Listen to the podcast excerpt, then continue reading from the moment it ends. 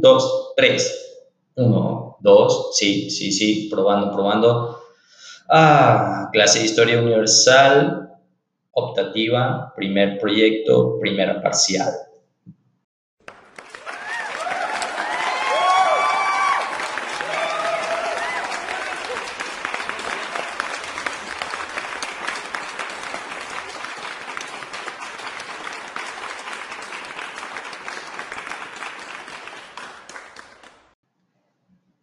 Gracias, gracias. No era necesario. Yo sé que tengo muchos admiradores. Bien, chicos, ¿de qué va a tratar el proyecto? Número uno. El proyecto, obviamente, estamos en el periodo de la Primera Guerra Mundial y va a tratar sobre la misma. ¿Y qué vamos a hacer? Bueno, segundo, lo que debemos de hacer es un programa de radio. Imaginemos que nosotros estamos dentro del contexto de la Primera Guerra Mundial y vamos a crear una especie de programa que está dando noticias acerca de los acontecimientos que están justo sucediendo durante la Primera Guerra Mundial. ¿Sí? Tercero, dentro de tu trabajo puedes utilizar formatos de noticieros actuales como flashes informativos reportajes, mesas de discusión y artículos de opinión.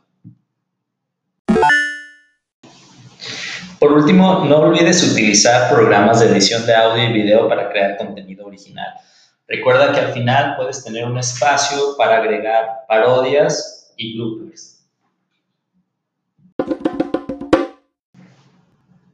En cuanto a los requisitos sobre el contenido de la información de su su noticiero debe de al menos llevar de 10 a 15 noticias, que éstas estén conectadas cronológicamente, es decir, que vayan de antes hacia el después, o sea, de 1914 a 1918, y la otra es que se diviertan haciendo este contenido. Fatality.